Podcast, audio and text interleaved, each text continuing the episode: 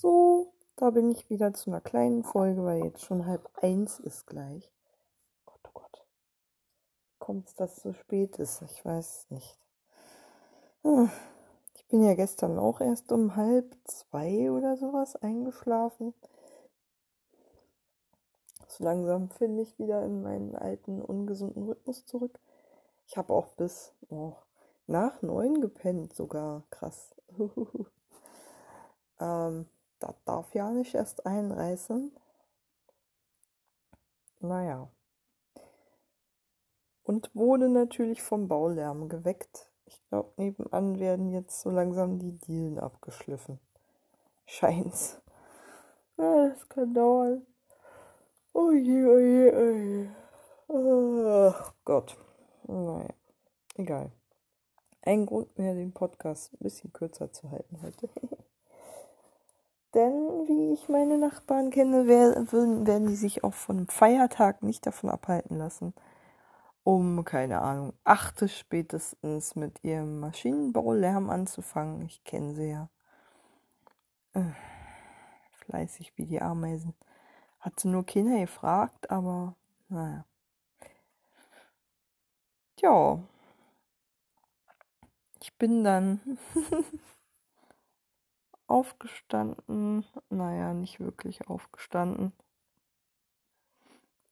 War noch im Schlafzeugs, in meinen Schlafklamotten.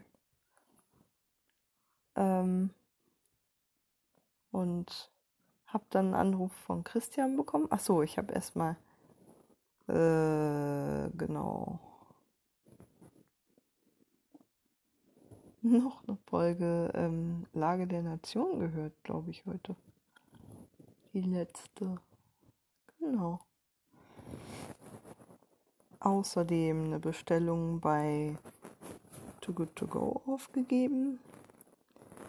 Mit Christian telefoniert. Mehr als zwei Stunden. Und es ging wieder hauptsächlich um Arbeit. Ach ja.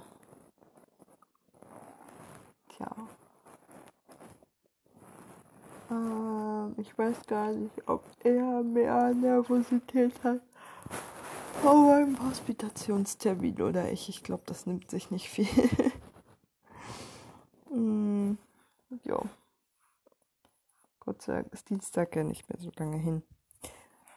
Ähm. ich glaube, er würde es auch ein bisschen persönlich nehmen, wenn ich scheitern würde, auch wenn er immer das Gegenteil sagt weil er mir ja selber den Weg empfohlen hat.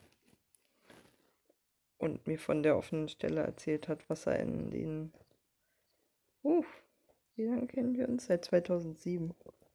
13 Jahren davor nie getan hat. Ich glaube, deswegen fühlt er sich auch noch mal ein bisschen besonders verantwortlich.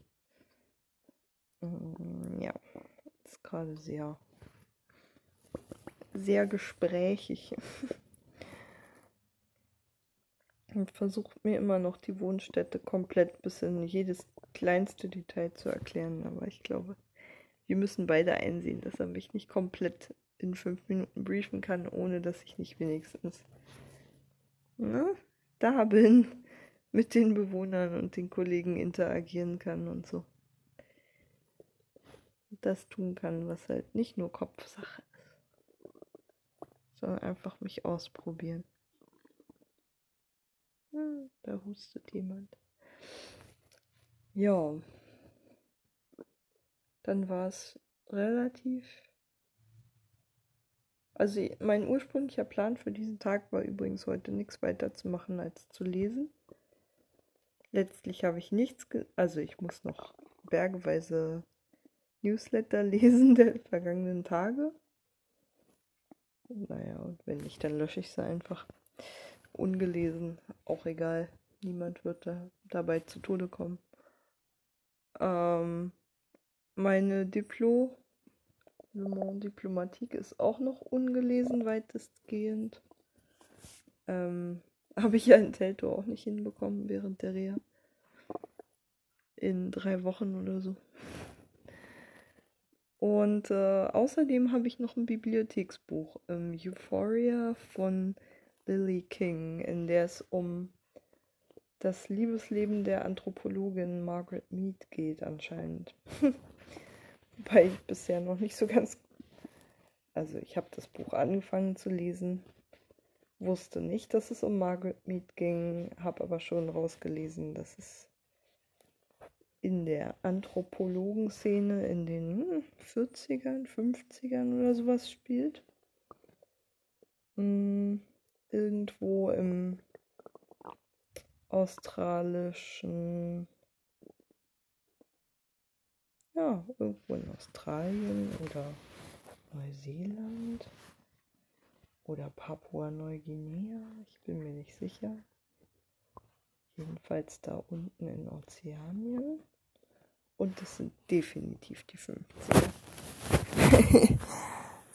schon durchgekommen. Oder sagen wir mal irgendwelche vergleichbar aufgestellten äh, in denen das Buch spielt. Ja. Ich hoffe, ich komme heute noch dazu, wenigstens ein bisschen was in dem aktuellen Kapitel zu lesen, das ich angefangen habe. Ähm, genau, nach dem Aufstehen habe ich mir den Luxus erlaubt, noch in meinen Schlafklamotten erstmal das Kapitel von gestern Abend von vorne zu lesen und zu Ende. Ja, jetzt bin ich natürlich neugierig, wie es weitergeht. Ähm, Lily King hatte doch auch noch andere Bücher. Die habe ich neulich entdeckt, weil es um, weil sie gerade ein anderes Buch rausgebracht hat, das von ähm, ja Writers and Lovers Genau. Dem es einfach um die, naja, um eine Coming-of-Age-Geschichte einer Schriftstellerin geht, glaube ich. Die, ähm, glaube ich, auch eher aus therapeutischen Gründen schreibt, anscheinend. Naja, da dachte ich mir, das ist doch vielleicht ganz gut. Geschichte über jemanden, der zu sich selbst findet, übers Schreiben anscheinend. Anscheinend. Zumindest ist es das, was der Klappentext verspricht. Ähm, da war ich sehr neugierig und Euphoria war das andere Buch, das, ähm, von dem ich zumindest gehört habe. Ich muss noch mal gucken, wie dick das ist. Ist es realistisch, das zu lesen? Lily King.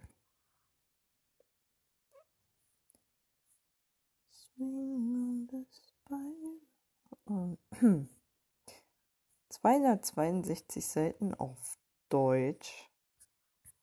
Dann wird es auf Englisch noch mal ein ganzes Stück kürzer sein, erfahrungsgemäß. Ist ja krass. Das ist ja, das ist ja kein Buch, das ist eine Novelle. What the fuck? Na egal. Hm. Jo. Ähm, ja, dann nachdem Christian und ich fertig waren mit Telefonieren, nach wie gesagt fast zwei Stunden war es dann auch halb zwei. Und ich ging dann so langsam mal ins Bad, um mich endgültig fertig zu machen. Dann habe ich schnell gegessen, relativ schnell meinen Mittag aufgegessen. Ich muss morgen wieder kochen, juhu. Das ist ganz gut, weil ich noch eine Mango zu verkochen habe und meine Bananen auch nicht mehr ewig liegen sollten. Und ich außerdem gerade zufällig Studentenfutter im Haus habe, sodass ich ein hervorragendes Gemüsecurry damit kochen kann. Mit ein bisschen Mango und Banane. Und äh, worauf ich voll Bock habe. Mm, ja. Halloumi habe ich auch noch. Das passt ja sehr gut dazu. Mm, Feta auch. Könnte ich auch mal ausprobieren eigentlich. Ich weiß ja, dass Halloumi dazu gut passt, aber Feta bestimmt auch. Gucken wir mal, welcher Irrsinn mich morgen reitet beim Kochen. Ja. Mm, ja. gesagt, ansonsten habe ich essenstechnisch heute nur diese Too Good To Go Lieferung noch abgeholt. Das war dann der Rest des Tages. Nach Kreuzberg fahren zum Cottbusser Damm. Ist das eigentlich? Naja, so an der Grenze zwischen Neukölln und Kreuzberg halt. ähm, dort festzustellen, ätzend. Ich hatte irgendwie den Beleg zu früh entwertet und die Verkäuferin hatte gerade nicht geguckt. Dann haben wir uns noch eine Weile rumgestritten, ob ich das jetzt wirklich abholen kann oder nicht. Die hat dann noch mit ihrer Chefin gesprochen. Also ja, es blieb alles freundlich im Ton, aber nichtsdestotrotz wurde ich schon ein bisschen genervt. Also soll ich jetzt die 3,90 Euro, die ich bezahlt habe, zurückbekommen oder was ist jetzt los? So nach dem Motto. Ähm, was mit dem Geld wird mir das wenigstens zurückerstattet, wenn ich schon die Sachen, die ich bestellt habe, nicht bekomme. Weil, wie gesagt, die waren so unflexibel, weil die es wahrscheinlich das erste Mal gemacht haben oder sowas. Sich dann an irgendwelche komischen Regeln, die sie selbst im Kopf aufgestellt haben, geklammert haben, weil in meinem Bestellbeleg steht nur, bitte entwerte den äh, Dingsbums per Swipe beim Abholen und zeigt das dann dem Verkäufer vor. Das ist ja nicht eindeutig. Bisher habe ich es immer so gemacht, dass ich in dem Moment halt ne, diesen Swipe betätigt habe, dann, dann quasi den Beleg entwertet habe. Dann steht da, Sachen wurden abgeholt und äh, bla. Das habe ich dann dem Verkäufer gezeigt und die meisten hat es überhaupt nicht interessiert. Das war das erste Mal, dass irgendjemand da Theater gemacht hat. Die meisten gucken da auch gar nicht drauf, ganz ehrlich. Und sowieso hatte ich ja den Bestellbeleg und äh, auf dem stand auch ganz eindeutig, wo ich was bestellt habe. Wenn ich es nicht abgeholt hatte bis dahin, weil es ja auch deutlich sichtbar an welchem Tag das abzuholen ist. Naja, woher soll ich es sonst haben? Ähm, Kann es ja eigentlich nur so sein, dass ich diejenige bin, die es abholt. Sonst müsste ich ja jemand anderem sein Handy geklaut haben oder sowas. Oder dessen Account gehackt und mir diesen äh, Bestellbeleg verschafft haben oder sowas. Keine Ahnung, was die da für Fantasien hatten. Ich glaube, die haben da nicht drüber nachgedacht, sondern nur irgendwie ihren Ablauf im Kopf gehabt. Bitte Beleg vor der Verkäuferin entwerten. Aber egal. Ähm, nach so fünf Minuten Rumdiskutiererei ähm, habe ich dann, wie gesagt, mit Rücks oh, nach Rücksprache mit der Chefin dann doch noch meine Brötchentüte gekriegt und konnte die dann mit nach Hause nehmen und bin dann um, ach Gott, kurz nach sechs, glaube ich, tatsächlich erst wieder hier gewesen. Eigentlich wollte ich heute ein bisschen rausgehen, aber so bin ich halt einfach viel Fahrrad gefahren anscheinend. Es waren fast 25 Kilometer. Da blieb nicht mehr allzu viel Zeit. Ähm, ja. Genau.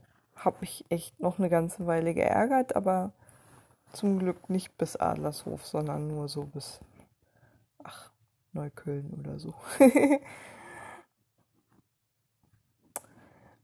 ähm, ja, Fahrradfahren baut ja dann doch ganz schön viel Aggression ab. Und ich war natürlich froh, dass ich den Konflikt erfolgreich bewältigt habe und außerdem noch mein, also das bekommen habe, wofür ich da gewesen bin, mich nicht habe unterbuttern lassen und trotzdem halt, ne, mich durchgesetzt habe. Das fand ich gut. Und dachte mir so, wäre nicht immer so gewesen. Also ich wäre die meiste Zeit meines Lebens zu konfliktscheu dafür gewesen, glaube ich, und wäre dann wieder abgezogen und hätte mich übelst geärgert. Aber so, naja, ich sehe die ja sowieso nie wieder wahrscheinlich. Oder wenn ich sie wieder sehe, weiß ich, was ich zu tun habe. Mm, die Situation ist auch nur entstanden im Übrigen, weil ich, als ich an der Kasse stand und die Verkäuferin eigentlich ansprechen wollte, ähm, ich dann noch irgendwie zu lange in meinem Rucksack gekramt hatte vorher, um meinen Beutel rauszuholen, in den ich die Sachen verstauen wollte und dann halt andere Kunden kamen und die Verkäuferin abgelenkt war. Und in dem Moment dachte ich mir, kann ich doch schon mal entwerten. War ja bisher auch sonst nie ein Problem. Wenn da steht abgeholt, dann äh, werden die schon sehen, alles klar. Bla. Weil nur so, man soll ja nur dieses abgeholt Ding vorzeigen eigentlich. Zumindest steht so in diesem Bestellbeleg in der Anweisung. Aber die haben es, wie gesagt, anders interpretiert. Die wollten den Vorgang des Entwertens sehen. Egal, äh, ist ja Wumpe. Mache ich das halt das nächste Mal, falls ich da nochmal hingehen sollte. Ähm, so. Dann war ich zu Hause, hab mich voll gefressen und hab äh, danach, naja, ein bisschen Quizduell gespielt und festgestellt, ich krieg nur punkteschwächere Gegner, weswegen es echt frustrierend ist, weil man ständig neun Punkte verliert. Nee.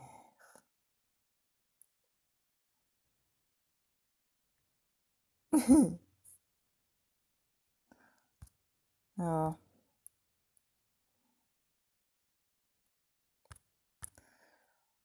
Mm. Ja.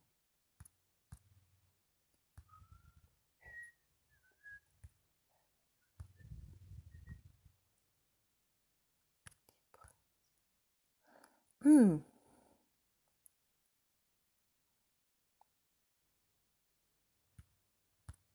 Was?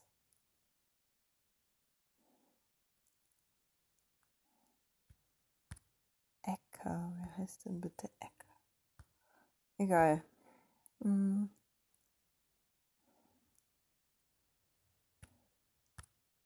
Aha.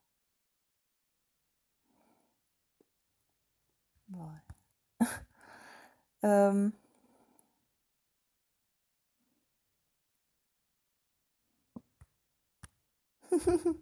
Fuck.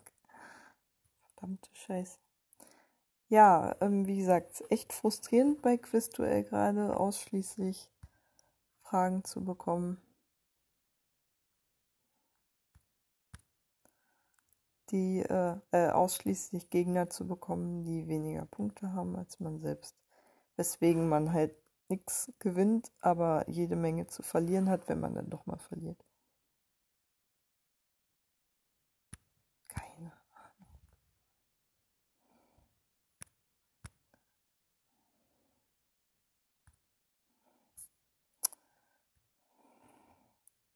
Oh. Einen einzigen Gegner habe ich gerade, der von vielen. Und überhaupt, ich glaube, ich habe heute insgesamt, äh, weiß nicht, 15 Spieler gehabt und davon waren nur drei Leute mit mehr Punkten als ich. Kann man sich ja vorstellen, was das mit meinen Punkten macht. Eigentlich ist mir das auch ziemlich egal, aber ich übe gerade anhand von Quizduell zum Beispiel, mich nicht so ausnutzen zu lassen und äh, lehne gerade eigentlich ziemlich konsequent äh, Revanche-Forderungen ab. Hab aber neulich inkonsequenterweise eine angenommen von jemandem, der mehr Punkte hatte als ich. und äh, ja, ich weiß ja, dass ich normalerweise immer auf Revanche-Forderungen mit Ja reagiere. und das wollte ich jetzt mal einfach ausprobieren, das nicht zu tun und Leute vor den Kopf zu stoßen und auszuhalten, weil ganz ehrlich, bei Quizduell stört es ja keinen. ist ja eine schöne Übungsplattform, um sowas mal zu üben, Grenzen zu setzen. Ich habe bei Facebook auch jemanden blockiert, der äh, gestern eine Freundschaftsanfrage geschickt hat und behauptet hat, er kenne mich, aber das nicht glaubwürdig belegen konnte. Ich habe gleich nochmal eine andere Freundschaftsfrage, äh, Freundschaftsanfrage bekommen von jemand anderem, der bestimmt aus dessen bekannten Freundes- oder sonst wie Kreis kommt und gehört hat, uh, da ist eine Frau, die nimmt Freundschaftsanfragen von irgendwelchen Typen an. Und ähm, ja, den ignoriere ich jetzt auch mal. Ach, ich, ich lerne gerade so viel. Nein sagen zum Beispiel. Ähm, und übt das einfach da, wo es wenig weh tut, damit ich es dann irgendwann auch mal da tun kann, wo es mehr weh tut und schwieriger ist. Und das ist jetzt vielleicht einfach mal dran. Ja, ansonsten habe ich den Rest des Abends damit verbracht, ähm, Musik zu hören. Ich habe seit Jahr und Tag äh, nicht mehr Lateralus von Tool gehört. Obwohl es, ich glaube, naja, ich würde mal sagen, mindestens eines der, also eigentlich sogar würde ich behaupten, das beste Album ist, das ich je gehört habe. Also ich müsste schon sehr lange kramen. Es gibt Alben, die mir näher stehen ähm, und mehr Emotionen in mir auslösen, aber es gibt eigentlich keines, das ich so perfekt finde. Obwohl es, also es löst auch sehr viele, sehr intensive und komplexe Emotionen in mir aus. Auch sehr gegensätzliche. Das ganze Gefühlsspektrum wird bedient.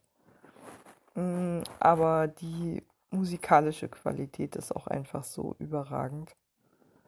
Und ich bin darauf gekommen, weil ich irgendwie bei YouTube ab und zu mal so, keine Ahnung, Gesangslehrer analysiert, tralala, irgendwelche Performances oder sowas ähm, empfohlen bekomme, weil ich sowas öfter mal gucke, so Reaktionsvideos von Musikern auf andere Musiker und so.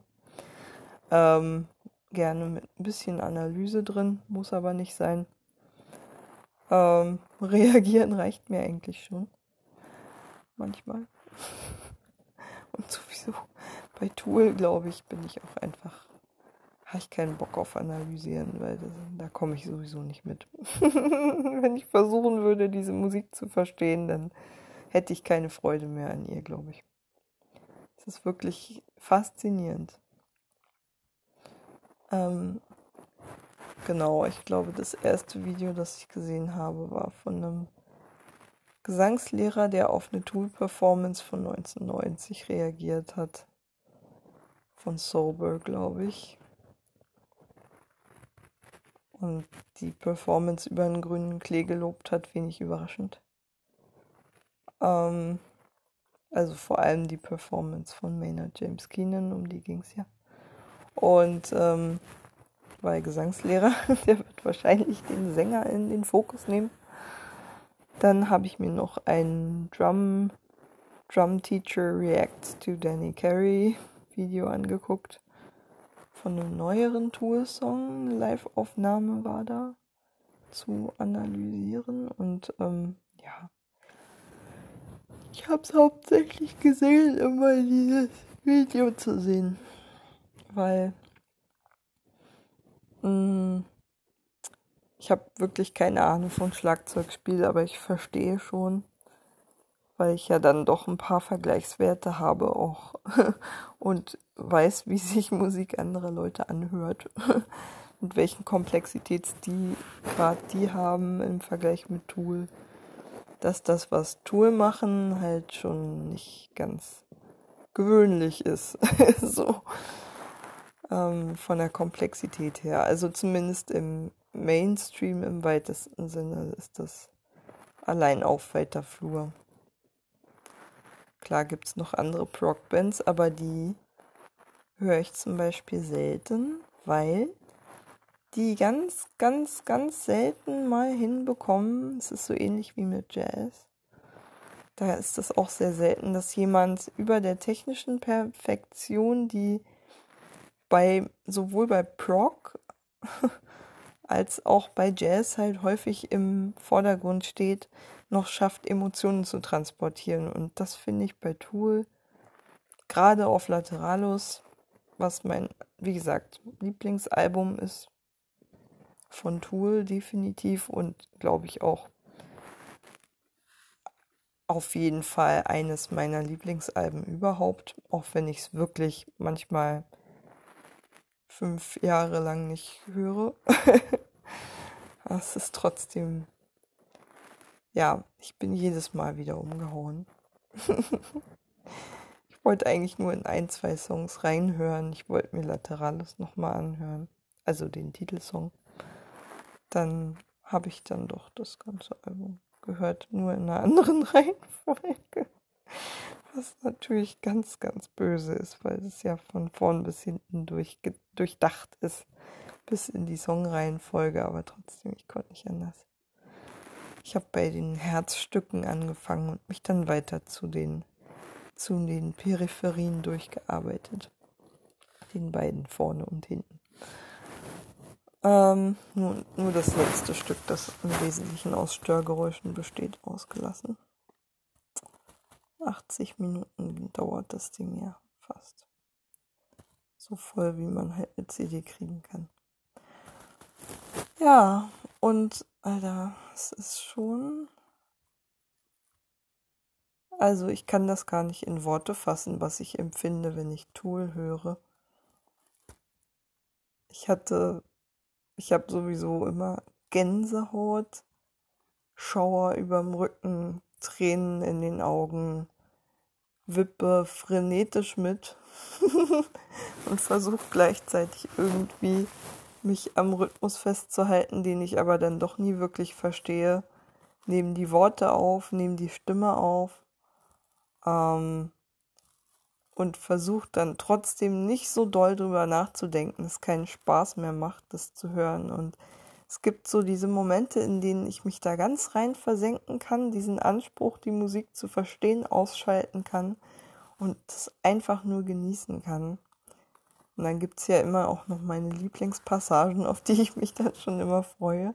Es ist gar nicht so einfach, den Rest des Songs dann trotzdem noch aufzunehmen wenn diese Lieblingspassagen so überwältigend schön sind.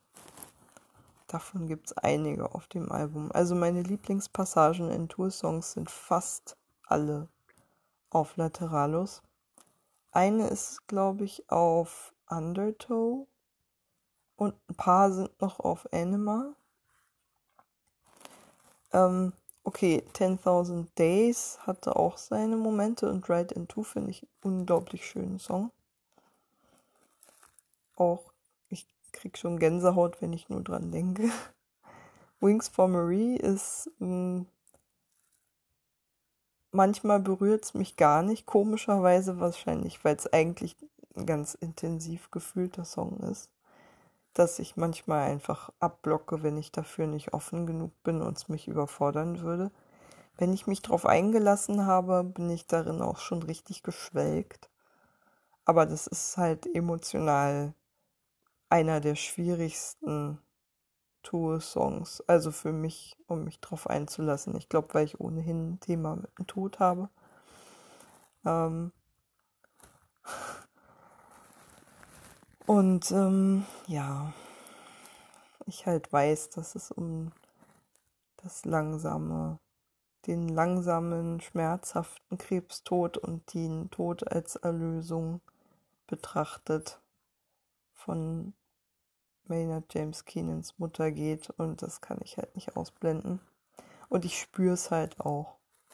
Ich spüre es ja auch nicht nur in den Lyrics, sondern Tool haben das irgendwie total drauf, dass die in der Atmosphäre eigentlich schon die Lyrics vorwegnehmen und in den Arrangements und in den Spannungsbögen so dass man eigentlich gar nicht wirklich auf die Lyrics hören muss, sondern die sich eigentlich schon fast automatisch erschließen und manchmal auch albern banal klingen, so als ob man irgendwie den Inhalt der Songs viel besser hören könnte über die Musik selbst, als wenn man auf den Text hört.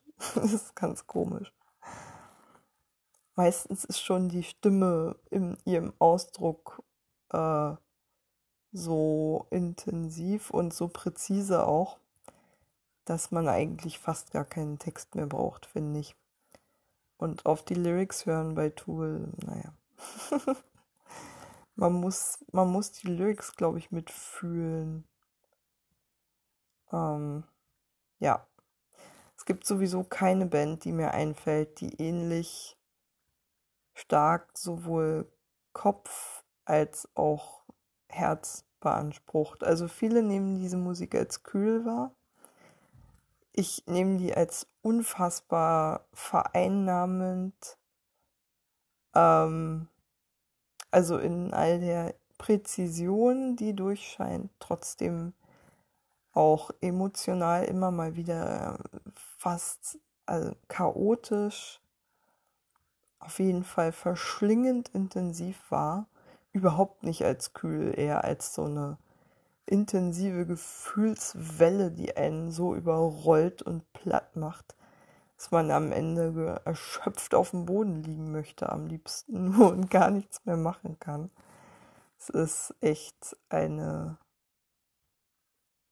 fast schon gewalttätige Erfahrung. ähm, sind ja auch meistens negative Emotionen, die sie kanalisieren, aber eben nicht nur. Es ist manchmal auch, es gibt kaum eine säkulare Band, die ich kenne, die ähm, religiöse Ekstase zum Beispiel so gut in Musik fassen kann. Also die mir ein Gefühl fürs Göttliche vermittelt und für den Kontakt zu Gott. Ohne das Wort Gott auch nur zu benutzen. Das ist, äh, hat mich an dieser Band schon immer fasziniert. Ich habe die auch schon gehört, als ich noch Christin war und mich auch selbst noch als Christin bezeichnet hätte. Und ähm, in meiner Gemeinde war es teilweise so, dass Leute so evangelikal waren, dass die keine weltliche Musik mehr gehört haben. Und ähm, hat mich auch schon ganz schön davon abgehalten, so Sachen wie Slipknot zu hören, die ich sowohl was das technische Niveau als auch die emotionale Intensität mm, betrifft, auch für was ganz Besonderes halte. Also nicht alles, was die machen, aber die sind mh, mm, also ähnlich intensiv wie Tool in der emotionalen Ausdruckskraft, aber natürlich nicht so virtuos. Also und haben ja auch völlig einen völlig anderen Stil. Ähm, die sind selten mal proggy. Das ist schon mehr voll auf die Zwölf und in anderen Metal-Gegenden wildernd. Bis hin zum Grindcore oder wie das heißt. Heißt das Grind oder Grind? Ich weiß es gar nicht. Ähm, also, oder Crust oder keine Ahnung was. Was die da alles drin haben. Death Metal Elemente, ach alles. Mm. Und die Musiker sind ähm, nicht alle so, dass sie dem Sänger das Wasser reichen können in der Musikalität. Das ist, glaube ich, bei Tool auch anders. Da ist wirklich jeder Instrumentalist inklusive dem Sänger auf einem ähnlichen Level. Das habe ich bei Slipknot. Das Gefühl ist anders. Mm. Also virtuos würde ich die wirklich nicht nennen, nicht alle. Ähm, und die wirken auch weniger aufeinander eingespielt.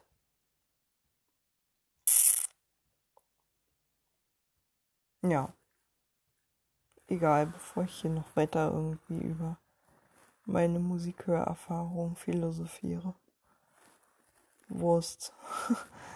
Das ist schon lustig. Gestern habe ich fast ausschließlich Musik gemacht, indem ich mich mal wieder von meiner Chorprobe kommend in, in ein bisschen Gesang gestürzt und geübt habe.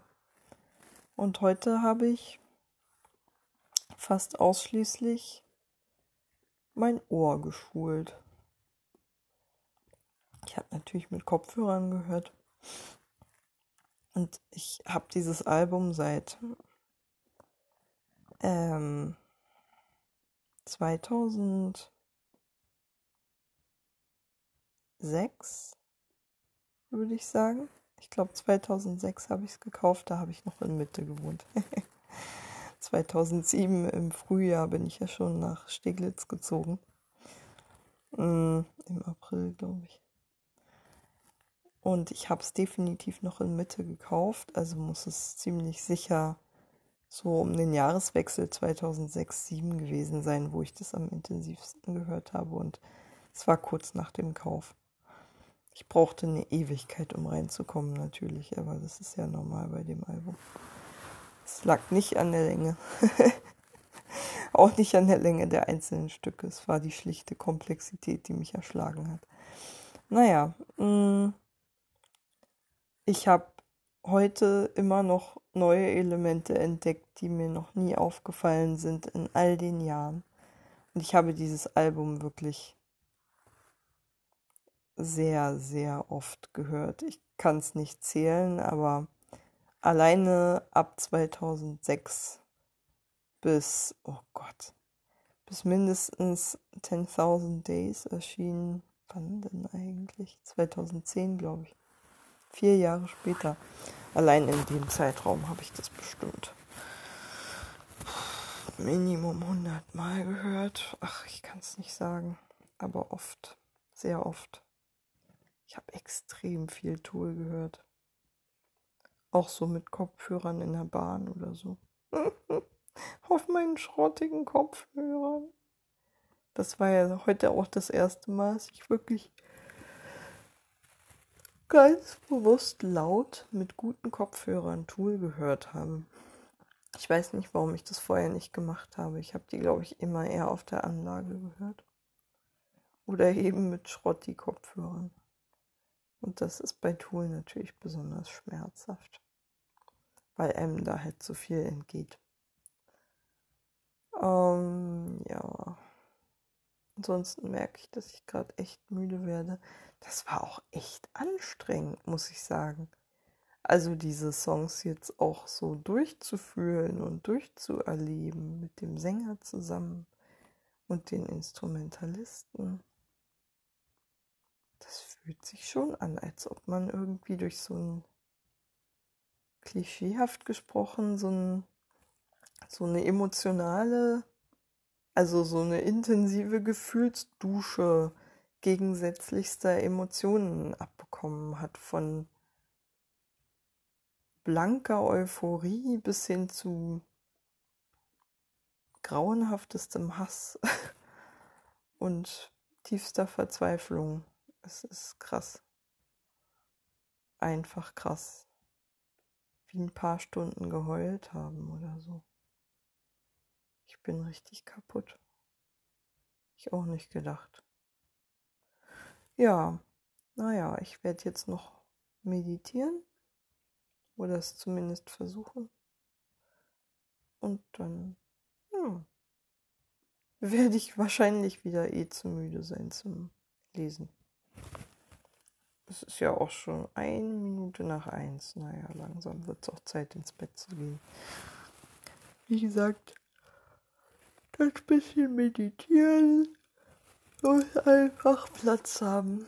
Auch wenn ich mich wahrscheinlich nicht mehr doll drauf einlassen kann. Und ohnehin, das ist eine Entdeckung, die ich heute erst gemacht habe, Musik zu hören hat auch was von Meditation. Also sich ganz leiten zu lassen von der Musik ist so ähnlich wie sich von der Stimme leiten zu lassen, bestimmte Dinge zu, wahrzunehmen und zu fühlen. Und ähm, man arbeitet ja im Prinzip beim Meditieren auch nach Anweisungen. Mm. Und irgendwie finde ich, Musik gibt einem ja auch eine bestimmte Anweisung. Fühl dies, fühl das. Ähm,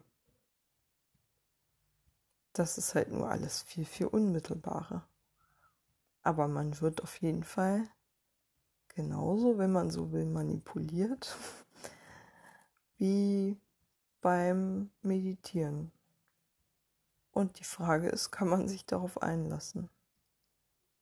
Und ich glaube, Musik kann mächtige Emotionen kanalisieren. Deswegen, ich habe da großen Respekt davor. Ich weiß, dass praktisch jede Diktatur mit Musik arbeitet, um Massen gefügig zu machen und jetzt interessanterweise in der Corona-Pandemie ja auch viele Länder angefangen haben, eigene Corona-Songs in Auftrag zu geben, um Leute zum Beispiel zu Hygiene- ähm, und Abstandsregeln einhalten zu animieren. Ähm, das ist jetzt ein relativ harmloser Zweck, aber es ist klar und bekannt, dass Musik Menschen dazu bringen kann, Dinge zu tun, die sie sonst nicht tun würden und Dinge zu fühlen, die sie sonst vielleicht nicht fühlen würden. Und ich finde, ist andererseits aber auch eine Fähigkeit, sich genau darauf einlassen zu können und sich dagegen nicht zu verschließen. Ich erinnere mich zum Beispiel an eine Rezension von Lateralus, die bei Pitchfork erschienen ist wo jemand so ganz offensichtlich überhaupt keinen Zugang zu dem Album gefunden hat. Und ich das Gefühl hatte, heute vor allen Dingen, als ich das wieder gehört habe, der war so überwältigt von diesen Emotionen, die da in ihm losgetreten wurden, dass der das nur abwehren konnte, indem er das Album lächerlich gemacht hat. Aber der hatte eigentlich Angst. Angst vor dem, was da in ihm hochgekommen, aufgewirbelt, hochgekommen ist, aufgewirbelt wurde. So liest sich der Text voller Abwehr halt. Und viele schlechte Rezensionen oder schlechte Kritiken von etwas beruhen ja auch einfach darauf, dass sich jemand halt einfach nicht einlassen will oder kann auf ein Stück Kunst. Und ähm, ich lese das mittlerweile eigentlich ganz gut raus und versuche mir selber ohnehin seit Jahren abzutrainieren, mich so abhängig zu machen von Rezensionen und sowas. Weil mir viel wichtiger ist oder weil ich über mich selbst weiß, dass Musik mir helfen kann, bestimmte Emotionen einfach zu kanalisieren, zu verdeutlichen, mir selbst auch greifbarer zu machen, auf die ich sonst vielleicht keinen Zugriff hätte weil die zu diffus irgendwo unter der Oberfläche rumschwirren. Und ähm, ich weiß auf jeden Fall, dass ich mit Hilfe von Musik an diese Emotionen leichter rankommen kann, die besser greifen und durchfühlen kann. So. Ähm, das ist sozusagen tätiges Annehmen meiner Gefühle. Und das ist erstaunlich kathartisch. Und hinterher fühle ich mich immer besser, weil ich einfach dieser Emotion Raum gegeben habe, statt sie einfach weiter wegzudrängen. Sei es nur, dass jemand anders sie für mich ausgesprochen hat, aber sowieso, ich projiziere ja mein eigenes Erleben da rein, also so wie jemand über seine Erfahrungen schreibt und hofft, dass es für irgendjemand anderen Resonanzraum darstellt, projiziere ich als Hörerin ja auch nochmal meine eigene Geschichte da drauf, meine eigenen Erfahrungen und ähm, pack da meine eigenen Emotionen und deren Interpretation da auch nochmal rein. Ähm, und im besten Falle fühlen sich beide miteinander verbunden auf eine ganz abstrakte Art und Weise, obwohl sie einander gar nicht kennen. Das ist irgendwie. Ich versuche das gar nicht erst mit meinem Verstand zu erfassen, was passiert, wenn Musik, wie Musik Menschen verbindet, die eigentlich nicht miteinander verbunden sind. Das ist, ist mir zu hoch. Mit Literatur passiert bei mir das Gleiche, aber auf einer weniger, also auf einer verkopfteren Ebene, weniger emotional unmittelbar. Es packt mich nicht so roh. Selten jedenfalls. Ist halt doch mehr Verstand im Spiel. Ja. Und ja, ich glaube, Tool konnte ich zum Beispiel auch erst genießen, als ich gelernt habe, meinen Verstand dabei abzuschalten und mich ganz in die Gefühle reinzubegeben. Dann habe ich, glaube ich, auch die Musik, also die musikalische Gestaltung aus den Emotionen heraus begriffen, die transportiert werden sollen. Und das macht es alles irgendwie zugänglicher für mich. Ich habe dann gar nicht mehr irgendwie versucht zu gucken, welche Taktart ist das jetzt gerade und was ist das jetzt. Ist das polyrhythmisch oder äh, ist das ein Rhythmus? Wer bezieht sich da gerade auf wen? Wer greift wessen Rhythmus auf? Bla bla. Ich habe es irgendwann aufgegeben, Tool zu analysieren ist relativ früh und seitdem kann ich sie mit großem Genuss hören. Ich glaube, das ist vielleicht öfter mal einfach wichtig, dass ich das mache. Es nicht analysieren, was gerade passiert, sondern es einfach auf mich wirken lassen. Und zulassen, dass es mich berührt. Ja. Na gut, im Prinzip kann ich auch nicht mehr viel mehr sagen als das, was ich jetzt schon in Endlosschleife wiederholt habe. Es ist echt. Wer hat das gesagt? Über Musik schreiben ist wie zur Architektur tanzen, so fühle ich mich gerade. Es ist schwer in Worte zu fassen, was Musik mit einem macht, was Musik mit mir macht. Deswegen höre ich jetzt auch auf. Ich habe es jetzt lang genug versucht. Gute Nacht.